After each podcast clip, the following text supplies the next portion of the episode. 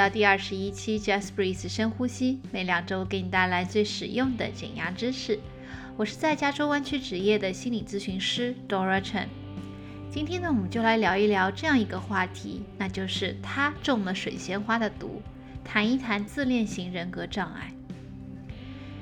在你的生活中呢，是不是有这么一些人？他们可能需要你不断的注意和赞美，但是常常不把你的情绪和需求考虑进去。他们觉得自己比其他人都要特殊，所以也要求其他人用特殊的方法来对待他们。他们常常随意的攻击、贬低和轻视你，但是，一旦你想和他们划清界限，他们又会暴怒，然后迅速的逃离矛盾。作为这些人的朋友、家人、爱人，或者是工作上面的合作伙伴，你可能会非常痛苦，你很纠结，你很愤怒，你很失望。如果你要忍不住去问他们，我到底要怎么做你才能够满意？他们也许只会给你一条长长的、不可能完成的任务清单。先别着急的自我怀疑，也许你身边给你带来很多痛苦和迷茫的这些人，他们有可能就是我们题目当中说到的中了水仙花毒的自恋型人格障碍患者。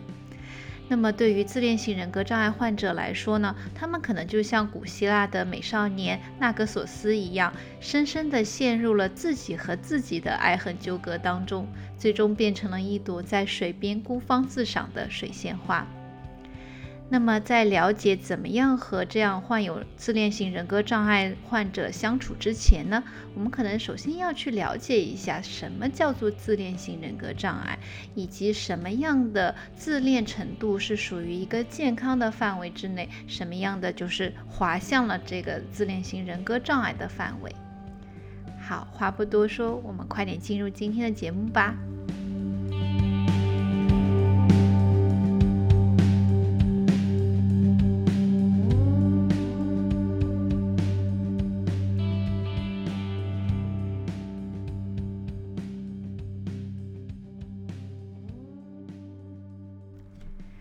那么大家呢也不要太紧张，听到自恋这个词，其实我想和大家说，我们每一个人都有不同程度的自恋。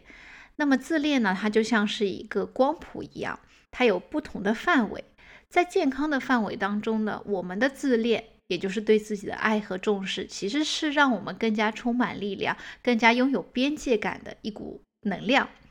但是呢，一旦我们这个自恋的程度，它在光谱上超出了健康的范围，滑向了不健康的那一端的时候呢，我们就会因爱生恨。中国有一句话叫做“物极必反”，其实就是这个意思。那我们如果有很多很强烈的不健康的、不符合实际的自恋的时候呢，我们就会对自己产生很多不切实际的看法，也会对他人产生很多不切实际的预期和期待。那这个呢，就会严重的影响到我们在情感关系当中，在社会当中，在我们工作当中一些正常的功能。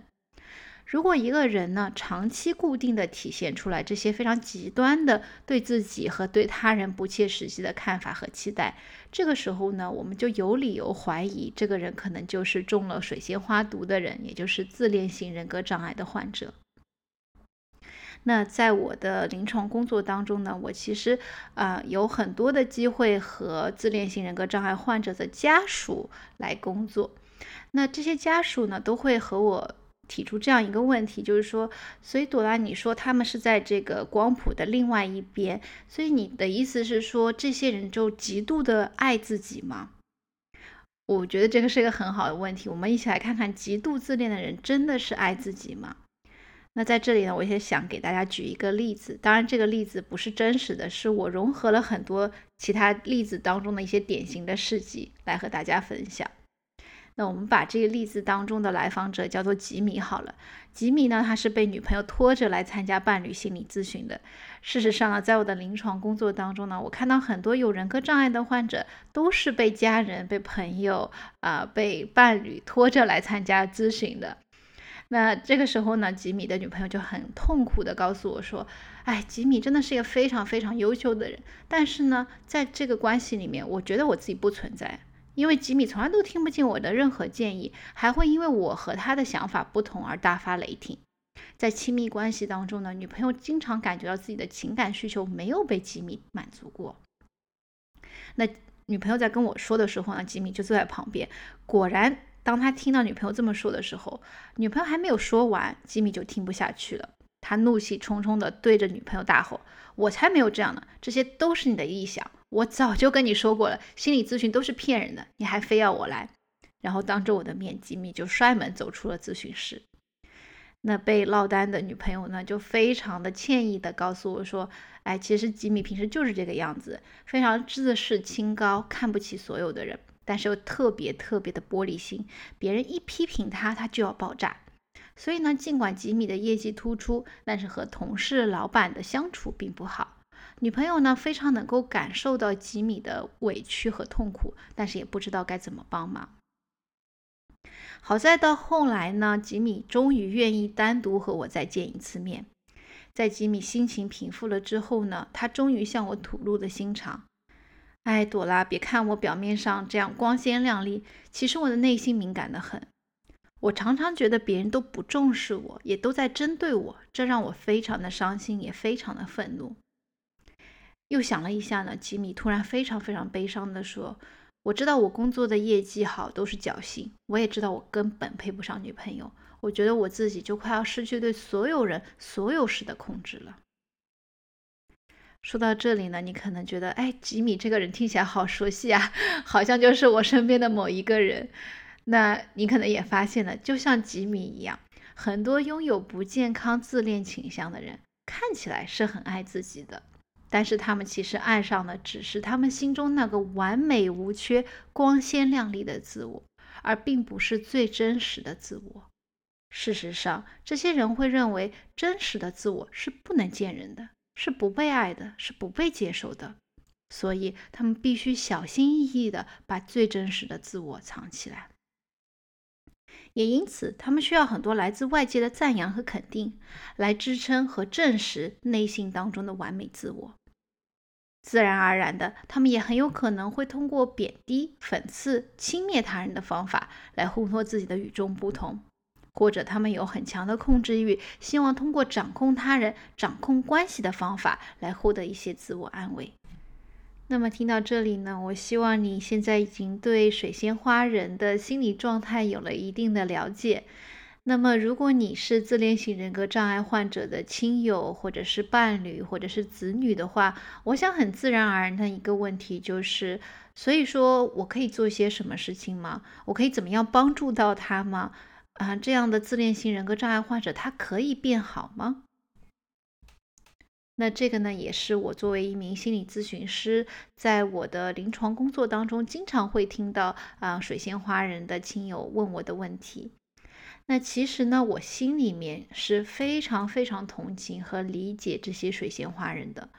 我知道他们会给身边的人带来很多的痛苦和伤害，但其实我能够理解，他们自己也是深深沉浸在伤痛之中的人。我常常能够感受到，这些所有不健康自恋的背后，都是一颗颗伤痕累累的心。那这些伤痕呢，通常来源于早年的经历，特别是童年的经历。可能呢，在这些水仙花人的生命当中呢，有一位非常重要的人。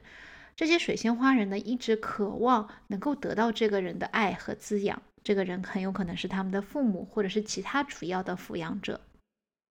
然而，至始至终，他都没有办法能够完整的接纳水仙花人，更加没有办法用他们想要的方式来爱他。也许这在别人看来，这个人没有办法给他们爱和滋养的原因，很有可能是因为这个人他内心积累了太多的心理创伤，使得他已经丧失了爱与滋养的能力。但是呢，在早年的生活当中，小小的水仙花人其实是并没有办法看清楚这个事实的，他们只能把这个人给他们的否定、忽视和伤痛全盘接受了，他们只能认为自己才是这一切的罪魁祸首。那么我们可以想象看，就是作为一个小孩，对不对？他自然而然的不断的想要去做一些什么事情，来扭转这个非常重要的人对他们的态度，改善自己和这个人的关系。但是很可惜的是呢，人和人之间的连接从来都不是单向的。很有可能水仙花人这辈子都从来没有得到过自己想要的。所以呢，水仙花人会永远觉得自己不够好，还不够好。也许我成绩再好一点，爸爸就会对我笑了；也许呢，我再乖巧懂事一点，妈妈就不会再打我了。渐渐的，慢慢长大了之后呢，水仙花人就会发现说：“哦，原来我这一切的挣扎，一切的努力都是徒劳。”于是他们彻底累了，他们决定要永远的紧闭上心门。他们告诉自己要强大，要冷漠，要看低一切，而且只要关心自己，只要完美无缺，因为也许这样的话，就再也没有人可以伤害到他们了。所以说到这里呢，我也想和自恋型人格障碍的患者的亲友和伴侣说一说，就是其实患有人格障碍的人是很难改变的，因为就算自恋行为在生活的方方面面都给他们造成了困难，他们的本能反应还是会把这些困难怪罪到别人身上。他们可能会说，都是因为你，我才怎么样怎么样怎么样。此外，因为他们内心的这个痛苦的创伤实在是太大太深了，所以会导致他们非常的敏感，没有办法接受任何哪怕是非常轻微和中肯的批评或者是不同的意见，旁人好心的劝解都会被他们视作是对自己的人身攻击。那么当然，自恋型人格障碍患者也并不是无可救药的。事实上，个人的心理治疗是非常非常有效果的，可以帮助患者重新审视自己的行为和人际关系，帮助患者适当的约束自己的自恋，就是把这个自恋的条从那个光谱上，从不健康慢慢往健康那边移。只不过呢，这一切改变有一个最大的前提，就是水仙花人本人愿意改变。如果水仙花人本人不愿意改变，我相信周围的亲友、伴侣、子女可能都尝试过很多次了。但是如果他自己的心门是紧闭的，他觉得他必须要通过这样自恋的行为来保护自己的话，真的我们很难为他们做些什么事情。那么，如果因为一些不可控的原因，你必须与自恋型人格障碍患者亲密相处。比如说你们是亲子关系或者是伴侣关系，其实你也不必感到特别的绝望，毕竟你才是你人生的主人。通过努力，你还是可以拥有属于自己的快乐人生。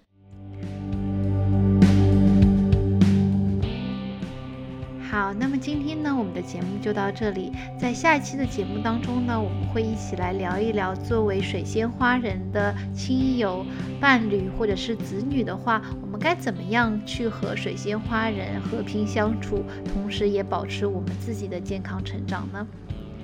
如果你喜欢这档节目，欢迎给我点赞、转发和评论。我非常期待听听看大家对于这一期节目的反馈。那如果你觉得这一期节目有帮助的话也欢迎你把它转发给需要帮助到的人。